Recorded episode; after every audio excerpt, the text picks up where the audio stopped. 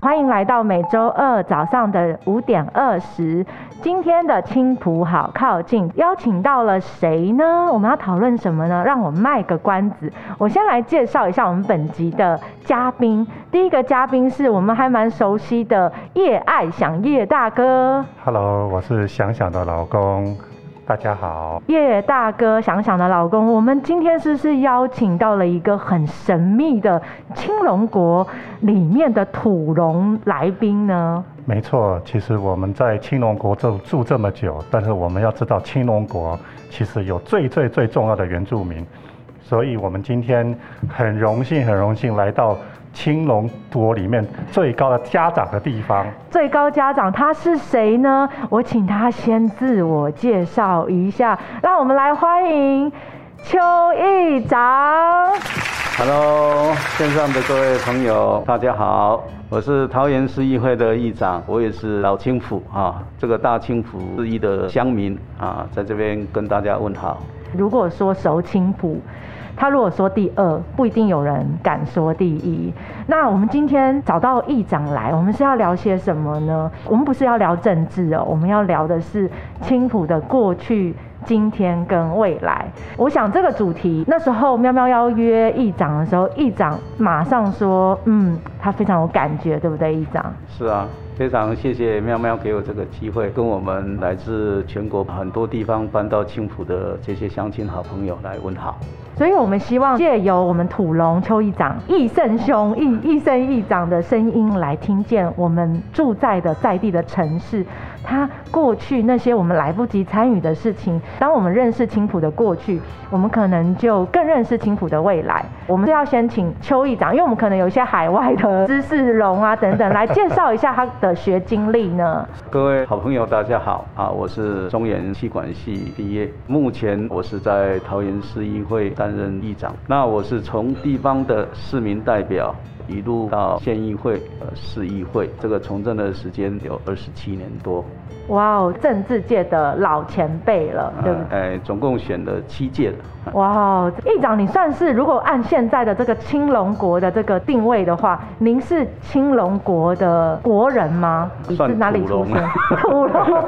啊，因为我也是乡下长大的小孩子啊，我的出生的地方是青浦旁边的这个芝巴里啊，也是算大青浦生活圈的其中一个地方。芝巴黎现在算青浦的里嘛，对不对？呃也算，呃也算哎，对，所以议长是大伦国小、呃大伦国中，大伦国中毕业，对。感觉就是从出生然后到成长。呃，目前我的服务处是在大伦内厝里啊，也是在青浦的在青浦边。哦，了解了解。对对对所以好多人一想到青浦，也会马上联想到议长嘛，对不对？对，你看，因为我在那边从政已经有二十多年的时间啊，所以基本上青浦你看到的土地公有一半以上的土地公，这个当时要重新安坐的时候，都是我去请的。哇哦哦，所以青浦跟议长的这个故事是结缘，就是从出生一直结缘到现在。呃，对，从青浦一片绿油油的稻田到现在的大楼林立啊，我们都历历在目。所以基本上青浦的变化啊，我是在民意代表里面算是对青浦非常了解的其中一个。那议长小的时候看到的青浦是什么样子的啊、啊，以前的青浦还没有这么多设备完善的公共设施，就是稻田。以前的青浦就只有一个青浦国小，也没有青浦派出所，也没有青浦消防队之类的建设，通通没有。所以青浦以前的人口也并不多，唯一的比较大型的这个工厂就是我们现在的大中纺织厂这一间，这个算青浦里面比较大间的这个工厂，其他都是以务农为主。所以议长以前有看过水牛吗？啊还是你有赶过牛？哎，以前我们家就有养牛，哎，因为我们家也是耕田的，啊是。议长是闽南人还是客家人？好像青浦不知道闽南人多还是客家人多。人讲呼罗客啊，哎，后路客，后路客，哎，客家啊，闽南一半一半，哎，哦所以讲呼罗客，Holo 哈，哎，呼罗客对半上，哎，大家有学起来了吗？所以比较有趣的事情是，其实这个议长的一生啊，就跟青浦是青浦的历史，就是青议议长你从小看到大。我比较好奇是青浦其实有一个圆光寺，圆光寺其实是一个非常非常有历史的寺庙。那我有看这个文献记载，圆光寺是邱家捐献土地以后建出来的一个算是佛教的重镇。这个邱家在青浦是算大姓嘛？哈。啊，圆光寺旁边住的啊，就是姓邱啊，也有姓吕啊，然后姓吴的小部分。那大部分是邱家跟吕家啊。圆光寺目前的主持啊，也是姓邱。那圆光寺还有另外一个，就是说在台湾在佛教界里面非常重要的，就是星云法师早期落难的时候，是先到圆光寺来做修行。圆光寺对星云法师是非常重要的一个所在地。那青浦地区来讲，还是以吕家、钟家、邱家一小部分，邱家大部分是在旁边的芝巴里这个地方。哦。大轮往大轮这边。哎，当然，芝巴里来讲，就是说，以刘家、黄家跟邱家还有许家四大姓，大概就是以前芝巴里的一半的人口。嗯嗯。哦，哎，所以我想好奇一下，议长，您的家族是什么时候移居到了青浦啊？我的阿泰，阿泰的时候，我们就住在这个十八里这个地方。哇，四代这样一百多年以上。现在已经到第六代了，六代七代了。所以议长对青浦的这个感情，我真的是跟我们完全不一样哦。我是比较特殊的部分是青浦从没有到现在的高楼林立。青浦是从李秀莲李副总统当县长的时候。开始开发，从没有到现在具有这样的一个规模。当然，这个青浦的一个发展哈，包括过去的大元的海军基地的这个运输机、这个机场，影响的整个一个青浦地区的一个发展。到海军基地移到屏东去，当然这个过程是从我们李副总统当县长的时候，大家一路开始努力，到马英九马总统的时代，这个机场才正式定案移到屏东去，然后后续才有这个航空城的整体扩大版的一个规划。所以基本上青浦是一年一年的在改变当中。你希望我之后有机会，议长可以把阿泰，如果那时候有一些照片或者什么，我觉得这是应该是所有青浦人都很好奇，五六十年前甚至更久以前，到底这一片土地是什么样子？如果是。六代的话，哇，这个不得了，是活青浦历史啊，一张。今天我们也非常谢谢，就是说我们住在青浦地区的新一代的这个新移民呐，哈啊，不管是南漂、北漂、中漂，还有阿漂，选择的在我们青浦来落地生根，而还会想到过去青浦的老样子，哈，这是一个非常难得，哈，也非常谢谢大家不忘初衷了，哈。啊，虽然来自不同的地区，但是还愿意就是说，把过去的最美好的记忆能够重新让它展现出来。那议长，我想比较好奇一点哦，在这个过程里面，所以青浦开始开发应该是二十多年前定下了这个青浦高铁，然后再来才有航空城。那这个过程里面有没有一些什么故事？你可以跟大家分享一下你的心路历程。看到以前的田，现在慢慢高楼盖起来，你的心境是怎么想？我想我们民意代表啊，尤其对整个一个青浦。啊，我们有那种特别的情感。政府一开始规划的青浦，并不是完美无缺了。啊，包括大家现在看到的，我们从青浦地区要延伸到中立的环北路，那这一条路过去也没有捷运立线在上面，对，也是后面经过我们地方的乡亲、民意代表大家的一个努力，哈，我们才有把捷运立线从机场延伸到我们现在的中立火车站，才有这一段。那原本大家现在所看到的，我们青浦桥下道路原本也没有桥下道路延伸到湖口，也是当时我们在第十四届县议会的时候，当时我们跟当时的李副总统的团队啊，然后跟我们的当时的地震局局长叶秀荣叶局长，当时我们也跟他建议，今天我们不能让这一条高铁横跨在中立、杨梅到湖口。而我们周遭的这些居民出入没有更加的方便，所以后来我们透过陈根德、陈立伟等，哦，这些立委大家的一个帮忙，跟交通部来争取，然后重新啊规划了高铁桥下道路。所以大家现在可以看到现在的高铁桥下道路。从新竹湖口到我们中立青浦站，也非常的多这个乡亲在靠这条路啊来连接到我们一个大青浦地区。我想一个地区的一个繁荣进步，对交通有很大对外的连外交通是非常非常的重要。好像现在的过岭离青浦也非常的近，也非常的方便。嗯，啊，所以说未来整体如果五年、十年之后再来看现在的青浦。大家一定会再吓一跳，怎么会差这么差这么多，进步的这么快？啊，我想未来的我们的会展中心啊，这个是我个人特别跟郑市长建议，一个进步的城市，你要让国外的人能够停留在桃园，最好的方式就是我们拥有很多很方便的啊，这个交通交通跟会议中心哈。我想青浦地区现在五星级饭店也进驻了哦，奥利。大家已经开始慢慢习惯接受了整个我们大青浦地区的生活圈的一个便利。是，但议长就对我们新一代的居民来说的话，可能很难想象说现在青浦的皮糖以前就这么多吗？还是以前更多？还有以前有这么多白鹭丝吗？因为现在其实青浦那些青塘园啊、老街溪，其实生态是非常丰富跟完整。还有我自己也好好奇，就是我们青浦有好多的土地公庙，我很想知道说几十年前的青浦跟现在的青浦。最主要这些人文风景，议长可以跟我们分享一下吗？带我们走入时光机。啊，那在这个整个桃园的土地公庙啊，尤其是青浦的土地公庙是非常完善。对对。当时的老土地公都是盖在私人的土地上面，在征收的时候，土地还给原住户。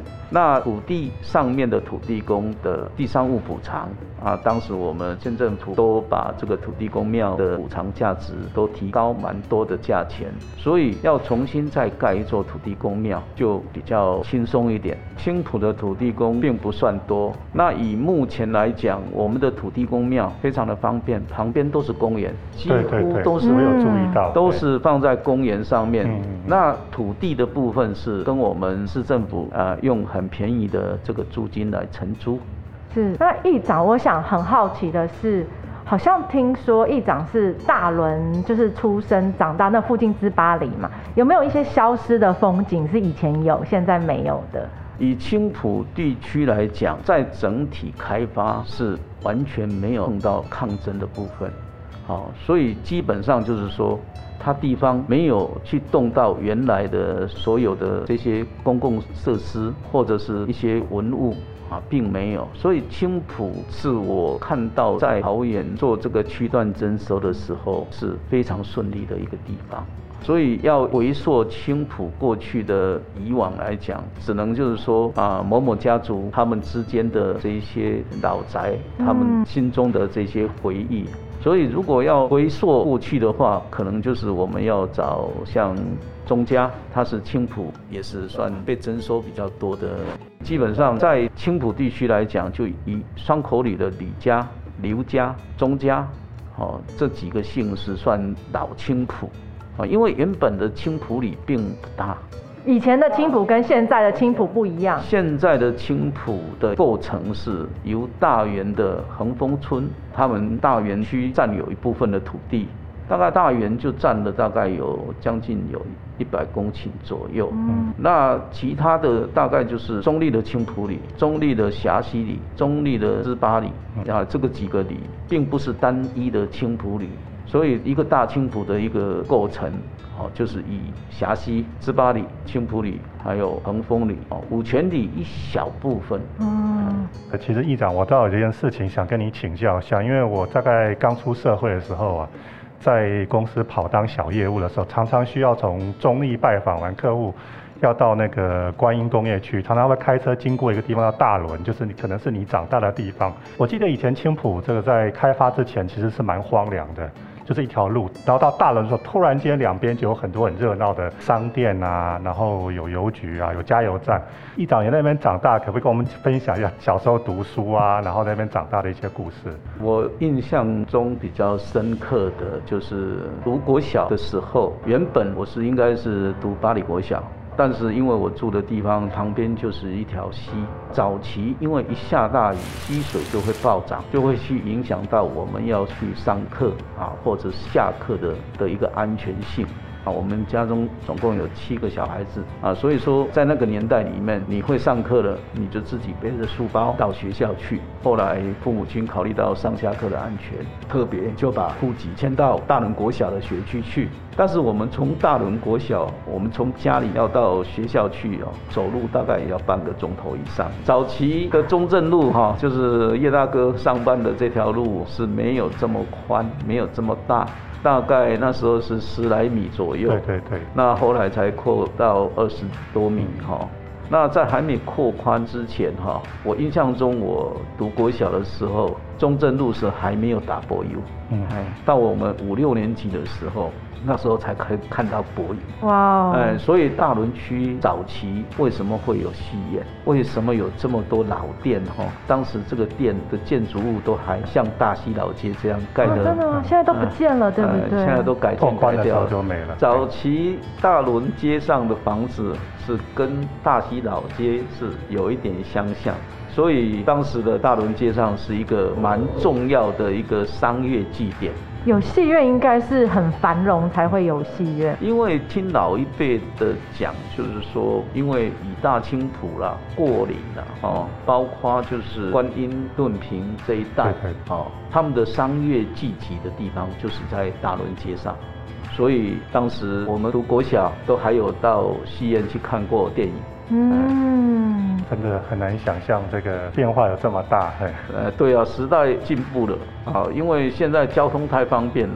是是是。啊，所以基本上现在不要说从大轮了，你就算从观音要到中立街上，对，啊，了不起也是十来分钟，十来分钟就到了。想想只要五分钟。所以基本上就是说啊，这些原来。因为交通不方便，所拥有的这些建设啊，它就因为交通的一个改变，它就自然被淘汰掉。对，好想看一下以前的大轮戏院是长了什么样子哦，好难想象。它叫光明戏院。哦，光明戏院。讲到这里，我倒是有个不情之请啊，那个你一早我们现在正在盖美术馆嘛。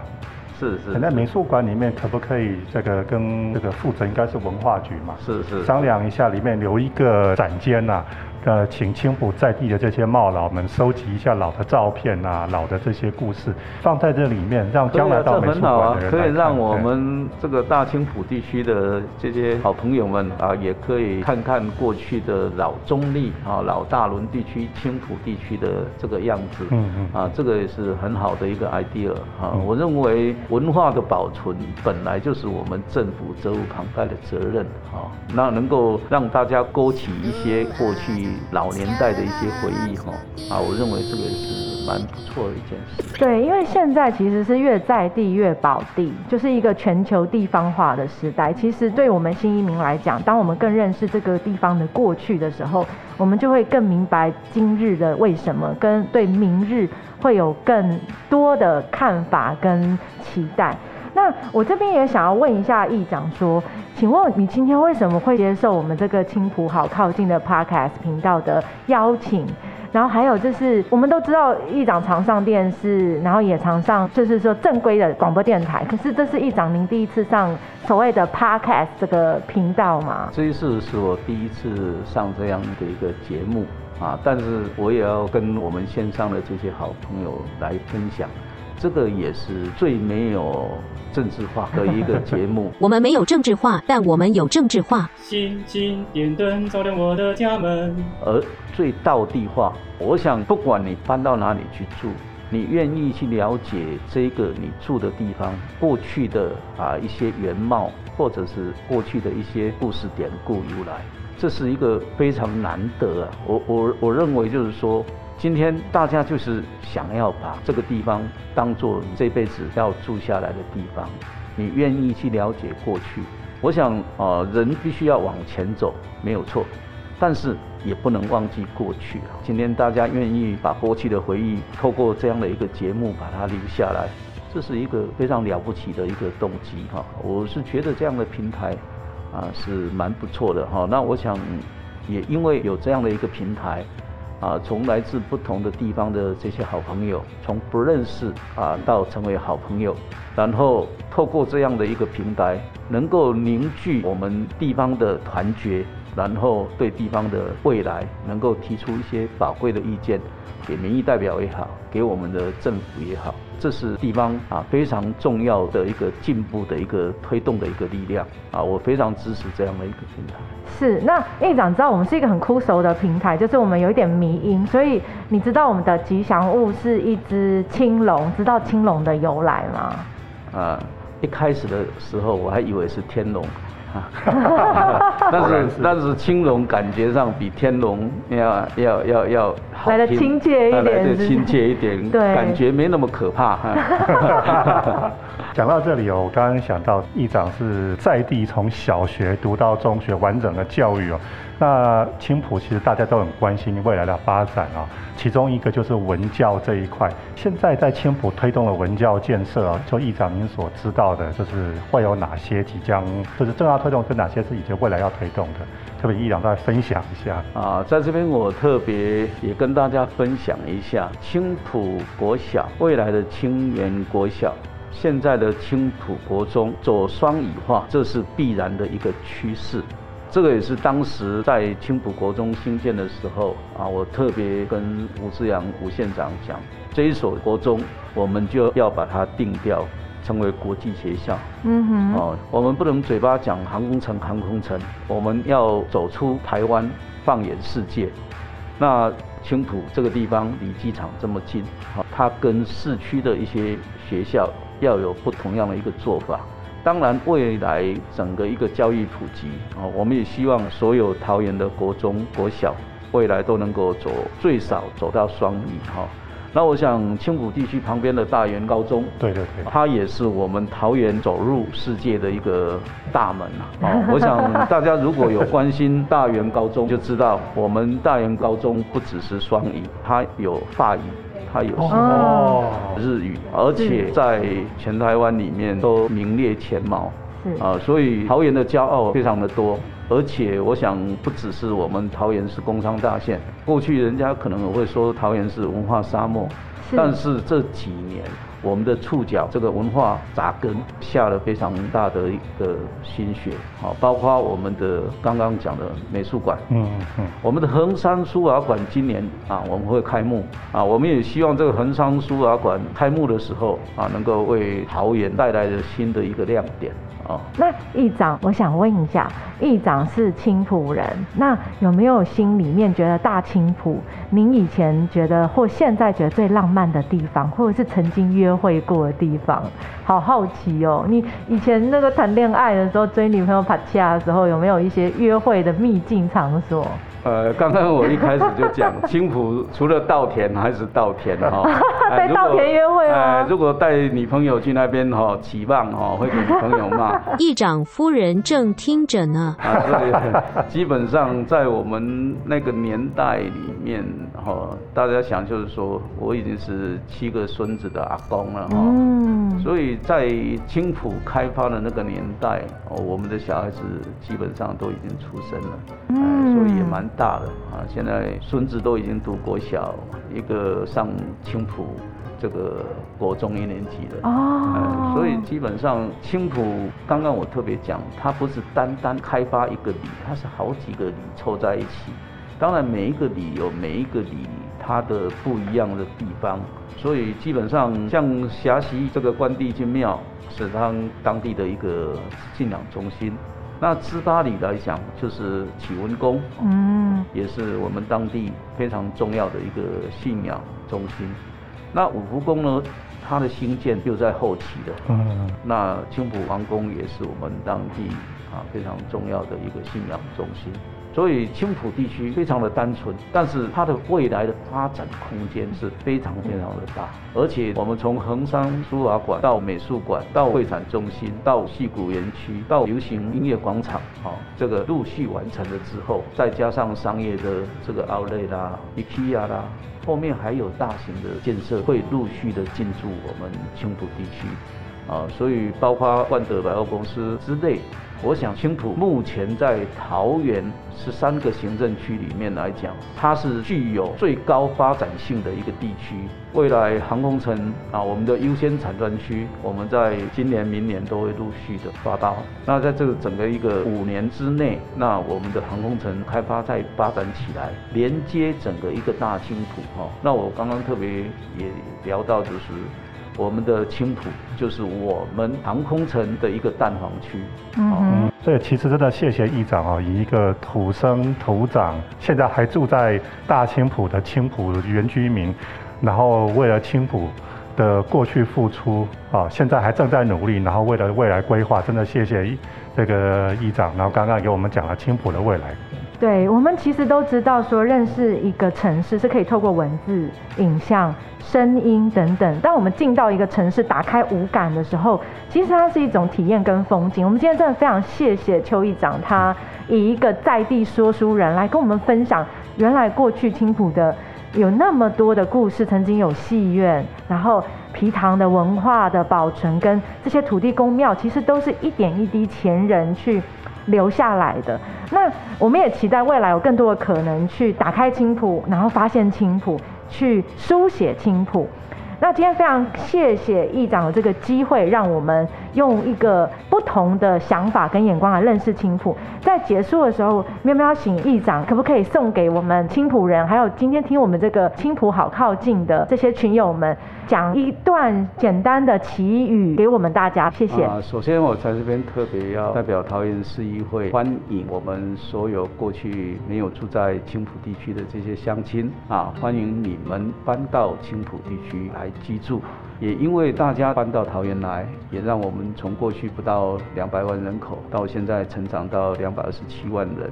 那因为大家的到来，我想我们青浦会越来越好，越来越进步。因为搬到这边的这些年轻人，大家有不一样的想法。我想这个节目也是我从政二十多年来啊第一次这个碰到在一个大青浦地区生活圈里面的这些乡亲来组织的这样一个平台。让大家能够来分享，不管是过去也好，未来的建设也好，我想大家一起加油，我们让青浦越来越好。哇，好感动哦！谢谢议长今天的时间。那我们是不是在结尾的时候，我们要来一起喊一下“青浦好靠近”，请听“青浦靠好近”。那今天的节目就到这边为止。我们谢谢议长，还有整个议会的这个团队，这么的支持青浦的居民们、公民们去认识青浦。青浦好靠近，欢迎每周二早上五点二十分准时收听。拜拜，谢谢。一二三请自重靠北青浦拜拜。拜拜拜拜。